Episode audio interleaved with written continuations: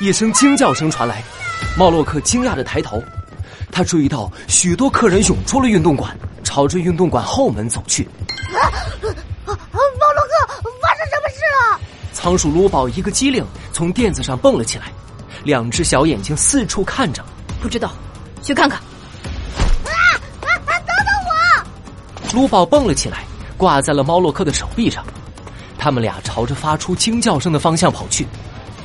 人们堵住了通往运动馆后门的小巷子，根本走不过去。啊，马洛克，现在怎么办啊？就让魔术来解决问题吧。猫洛克压低了魔术帽，扬了扬火红色的披风，从他的披风后面出现了两个滑翔翼，像巨大的翅膀一样。啊！天哪喽！卢宝，抱紧我。哎，好嘞。卢宝紧紧的抱住了猫洛克的手臂，猫洛克两腿一蹬，他们跳到了半空中，在空中滑翔，穿过了拥挤的人群，落在了运动馆的后门。运动馆后面是一条安静的小巷子，好多人围成了一圈，正议论纷纷。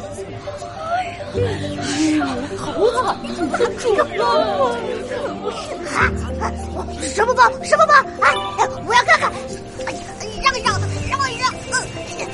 撸宝的仓鼠脑袋使劲的往人群里钻，只见人群中央，一只又高又壮的猩猩倒在地上，后脑勺上肿了好大一个包。是星大壮老板。另外一只年轻的猩猩正扑在大壮老板身上，痛哭流涕。哎呀，我可怜的大壮叔叔，你怎魔术侦探猫洛克，运动馆的袭击案二。哎，怎么办？怎么办？要不要先扶他到一边呢？啊，不不不不，要先帮他揉揉啊！对，揉揉揉揉。几名店员慌张的不知道要怎么办。大家冷静点，先不要乱动。猫洛克眉头一皱，走上前，仔细的观察起倒在地上的星大壮，注意到他身上有被翻动过的痕迹，而他后脑勺肿起了一个大大的包。卢宝，快叫救护车！啊，好的，交给我。卢宝按下电话。就在大家等救护车来的时候，一名店员盯着年轻的星星看个不停。啊！难道是你打伤了星老板？呃，什么？年轻的星星惊讶的抬起头，发现周围人的目光全都落在自己的身上。啊！喂，他是谁啊？你不知道啊？是啊，是星大壮老板的远房侄子星宝宝，好吃懒做，成天只知道管星大壮老板要钱。啊，对对对，之前来了好几次，都让星大壮老板给轰走了。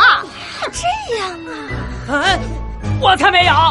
星宝宝眼中闪过一丝凶狠的目光，恶狠狠的瞪着周围的人。他的目光迎上了猫洛克锐利的目光，星宝宝吓得收回了目光。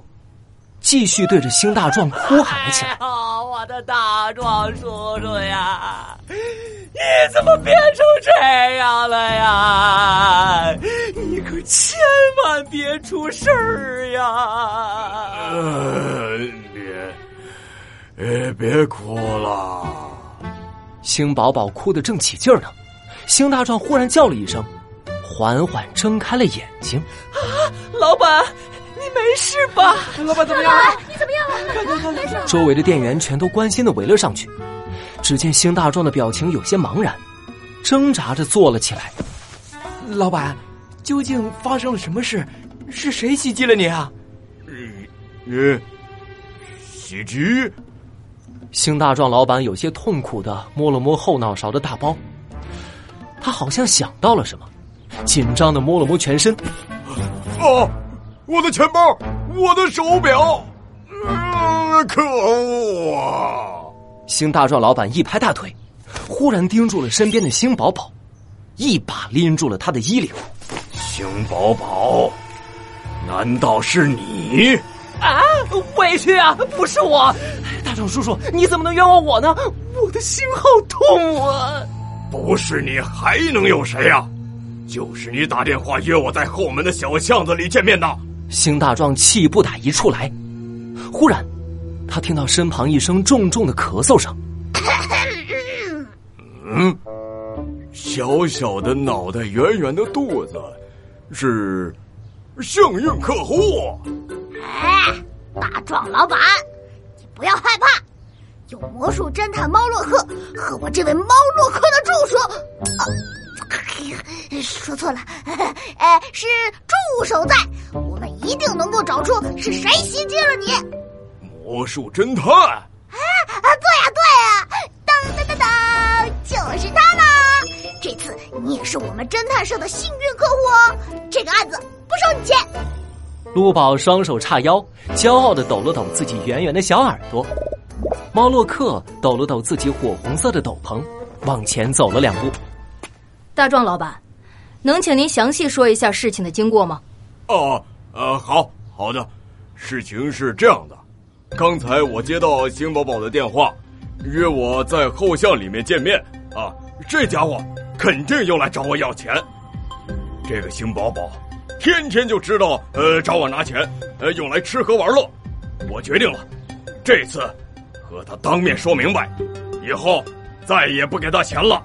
呃，大壮叔叔，你这样说，我好难过啊。